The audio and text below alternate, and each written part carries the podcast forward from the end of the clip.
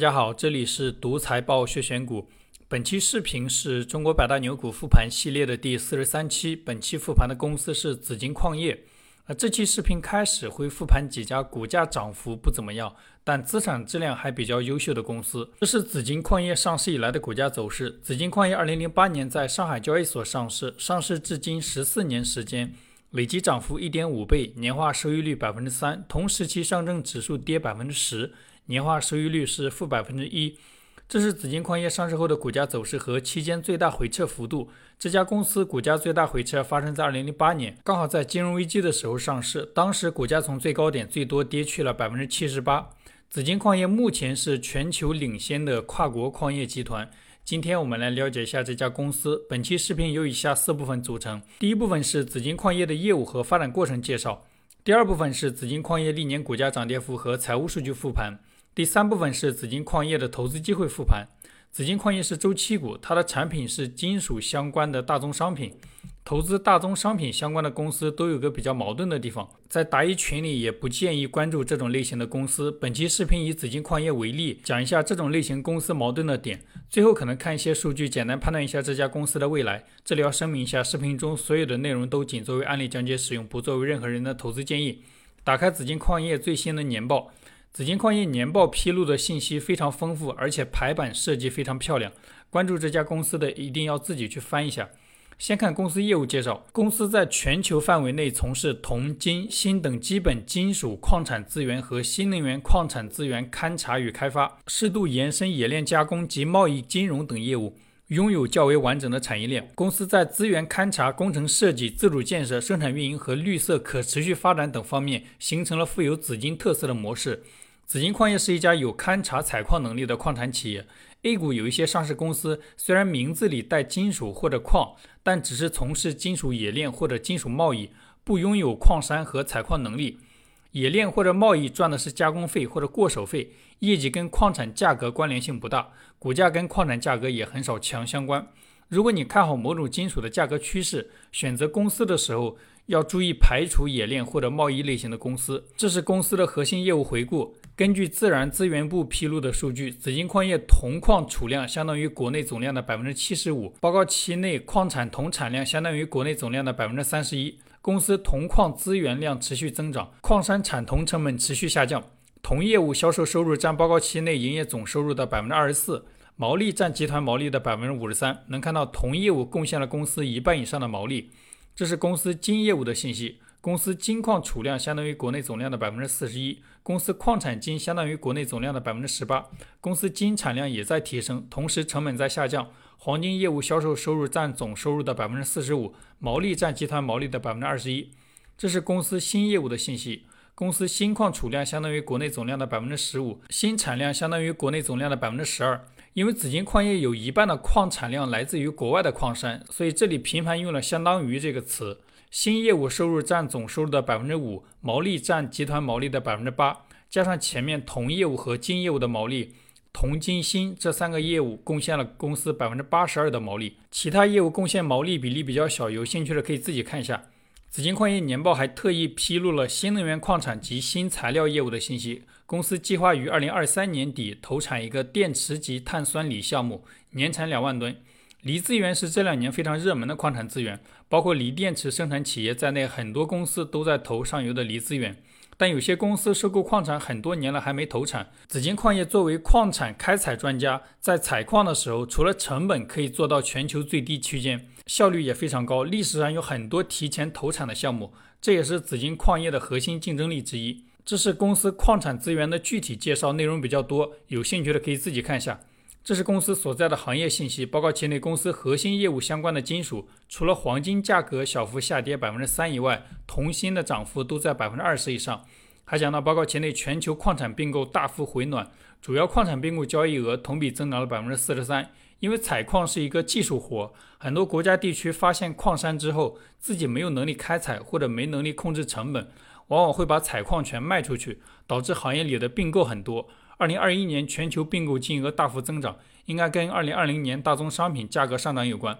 彩色的小图是公司业务相关的金属趋势。全球黄金需求量同比增长百分之十，全球的铜库存为历史极低水平，全球的锌供应缺口接近二十万吨，几乎都是有利于公司业绩的信息。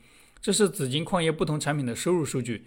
前面看到过，公司毛利贡献最大的金属分别是铜、金、锌。公司不同金属的销量都在增长。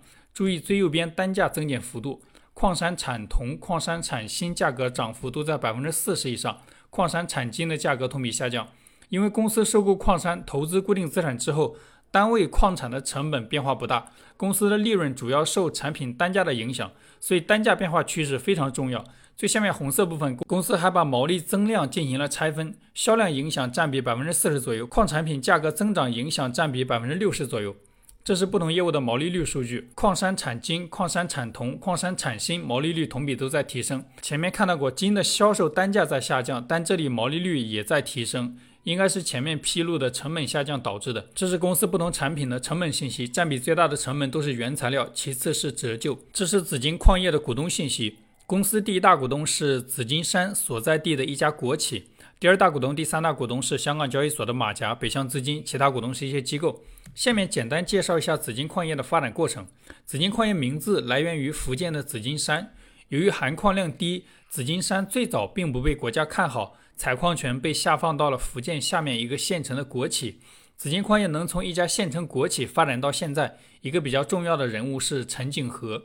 陈景和一九五七年出生于福建永定，高中的时候因为社会动荡辍学，在村里做过几年会计。一九七七年国家恢复高考，陈景和考入福州大学地质学专业。大学毕业后，陈景和被分配到福建闽西地质大队，从事紫金山的地质勘探工作。紫金山位于福建西南部，史书记载山里有金矿。陈景和参与工作之前，国家已经拨款进行过多次勘探，但都没有发现有开采价值的矿山。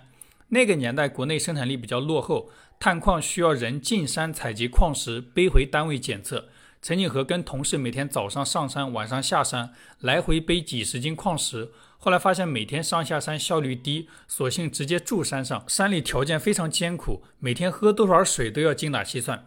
那直到一九八三年，经过一系列科学鉴定，陈景和发现了紫金山的金矿和铜矿。发现矿山并不能立马开采。因为采矿工程投资很大，采矿前还需要测算矿山规模，考虑投入产出。之后，陈景和又花了十年时间才探明矿山的储量。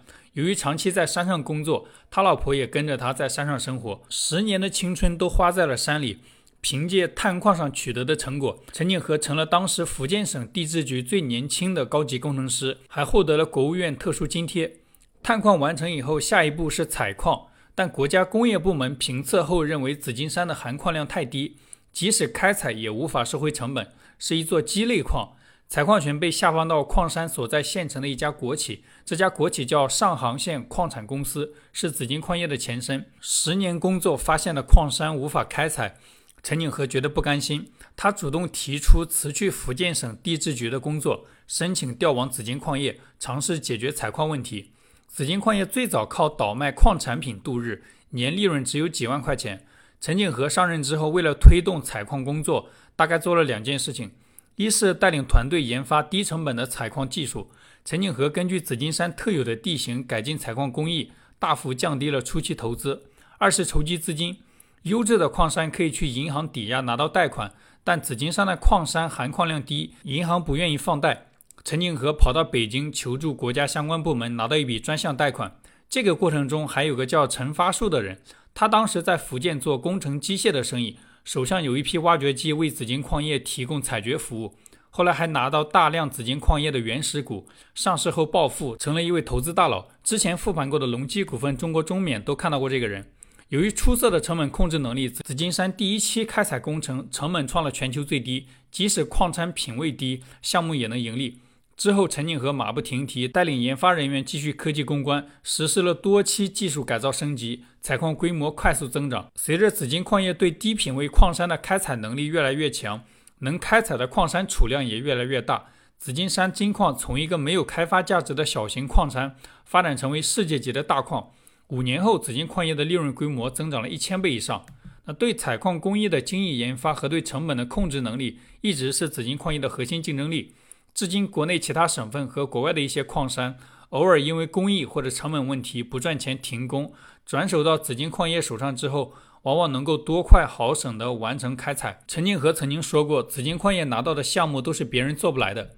紫金矿业内部有个免责制度，拿到一座矿山之后，任何科研人员都可以提出项目方案，经评议后立项研究，即使失败，研究人员也不需要承担责任。前面复盘万华化学的时候，也看到过类似鼓励研发的制度。紫金山的开采项目稳定盈利之后，陈景和带领紫金矿业向外扩张。二零零一年，紫金矿业开始参与国内其他省份的矿山开发。二零零五年，公司开始到海外找矿产。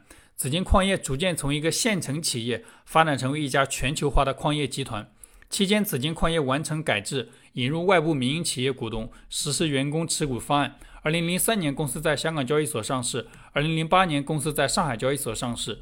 这是紫金矿业管理层的薪酬和持股数据。公司核心管理层税前薪酬在三百万到六百万之间，如果加上奖金，有一部分管理层年薪在一千万左右，在我们复盘过的国企里面属于非常高的水平。核心管理层几乎都持有公司股份，董事长陈景和的持股数量不到一亿股，占总股本的比例不到千分之五。以上是紫金矿业的业务和发展过程介绍，下面开始紫金矿业的股价波动和财务数据复盘。这张图红色是紫金矿业每年涨跌幅，蓝色是同时期指数的涨跌幅。紫金矿业上市以来，大概有一半的年份跑输指数，主要是上市后大部分年份公司的资产质量一直处于下降趋势，股价很难有表现。这张是紫金矿业的收入变化。公司上市后，营业收入一直在增长，看不出周期性。这跟公司不断收购、扩张生意规模有关。这张是紫金矿业的净利润变化。公司的净利润波动明显比收入波动大很多，净利润多次出现过腰斩的情况。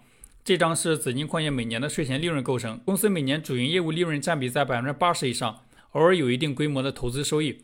投资收益主要来源于长期股权投资，是紫金矿业参股部分矿山产生的，本质上也是采矿生意的收益。这张是紫金矿业的毛利、净利润和各项费用占收入的比例变化。公司毛利率上市后几乎一直在下降，而且下降幅度巨大。二零一七年、二零二一年出现过两次明显的反弹。近十年，公司的净利润率长期在百分之十以下。这个净利润率看着非常低，但参考公司董事长一次演讲的内容，这个水平在国内大型矿产公司里面已经属于非常高的水平了。国内大型矿产公司基本都是央企、国企，利润率跟紫金矿业或者国外的巨头相比差距比较大。这张是紫金矿业的资产结构图，金额最大的资产是固定资产一千两百三十四亿，其次是存货一百九十三亿，现金类资产一百七十三亿。这张是紫金矿业的负债和股东权益结构图。公司最大的负债是有息负债六百八十六亿，有息负债规模大于现金类资产，公司现金紧张。这张是紫金矿业的营运资产、营运负债和营运净资产的变动。公司营运净资产长期小于零，说明公司在产业链上有很强的议价能力。下面是现金流量表。公司金额比较大的现金流主要是主营业务赚到的现金、生意扩张支出的现金、股权融资筹集的现金。公司主营业务赚到的现金整体趋势跟主营业务利润趋势一致。二零二一年创了历史新高，生意扩张支出的现金近几年持续增长，而且跟主营业务赚到的现金规模差不多。公司造血能力比较一般。深绿色是公司收购兼并支出的现金。由于采矿生意的特殊性，想扩大生意规模，只能不断收购兼并新的矿山。公司董事长陈景和在采访中多次讲到紫金矿业的并购思路。他认为采矿生意只要不在行业景气的时候跟风并购，在行业萧条时期做收购，即使不能立马赚钱，也很难亏钱。这个思路跟万华化学前任董事长对周期型公司扩张的看法是一样的。不过这个逻辑听起来很简单，能做到的很少。像前两年行业景气时期疯狂扩张的养猪企业，这两年都很难过。蓝色是股权融资和有息负债筹集的现金。由于公司造血能力一般，近几年公司一直通过股权融资和有息负债筹集资金。这张是紫金矿业的自由现金流变化，前面看过了，公司造血能力一般，自由现金流时正时负。这张是紫金矿业的资产质量和估值数据图。公司刚上市那几年，净资产收益率一直在百分之二十以上，属于非常优秀的水平。从二零一三年开始，净资产收益率长期在百分之十附近，回落到平庸水平。二零二零年开始，资产质量又脱离平庸区间。二零二一年的资产质量接近历史最高水平。公司估值波动比较大。估值波动符合周期股的特征，资产质量高的时候市盈率低，资产质量低的时候市盈率高。以上是公司的股价波动和财务数据复盘。下面看一下紫金矿业的历史投资机会复盘。这里直接参考公司的资产质量数据。前面看到了2020年之前，公司的净资产收益率连续很多年都比较平庸，而且没什么波动，股价也长期横盘。二零二零年开始，资产质量脱离平庸水平，二零二一年创了近几年新高，公司股价也脱离横盘大幅上涨。这中间，紫金矿业在年报中有提供一些线索，比如二零一九年的年报，公司对主营金属价格做了预测，讲到黄金作为安全资产，配置价值将大幅提升，铜供需进入紧平衡时代，价格有望重回上升趋势，锌将呈现抵抗式下跌。公司主营的三个金属有两个预期上涨，这是公司股价与主营金属近几年的价格走势。能看到，二零一九年年报披露之后，公司主营金属价格都进入了上涨趋势，特别是蓝色的铜价格走出了翻倍以上的涨幅。那通过这个图也能看出投资矿产公司的矛盾点：矿产公司的业绩跟矿产价格强相关，如果有预测矿产价格变化的能力，完全可以在期货上找机会。期货对于价格波动表现得更直接。不需要经历业绩带动股价的过程，而且期货有免费的杠杆，同样的价格变化能参与出更大的波动。那这不单是紫金矿业的矛盾点，几乎所有跟大宗商品相关的公司都有类似的问题。最后看一些数据，简单判断一下这家公司的未来。可能由于公司一半以上的毛利来自于铜，公司年报披露了很多跟铜相关的信息，这是需求侧的信息。国际某个机构显示，光伏发电、风能发电对铜的需求是传统煤炭发电的三到六倍，新能源汽车用铜量是传统燃油车的六倍。花旗银行预测，八年以后，新能源领域对铜的需求是二零二零年的四倍。下面的图是不同新能源产品对各种金属需求的对比，这是供给侧的信息。全球代表性铜企业总资本支出自从二零一二年开始见顶，近几年都维持在相对低的水平。因为采矿是一个非常麻烦的事情。参考紫金矿业紫金山的开采历史，在正式开采前，国家拨款几千万，当地的地质队花了几十年才完成找矿、探矿的工作。从完成探矿到办完各种手续开始采矿，还要花时间，整个过程非常耗时，而且有很大的不确定性。全球铜企业资本开支在低水平，说明供给侧短期难出现大的变化。结合前面新能源对铜的需求大幅提升。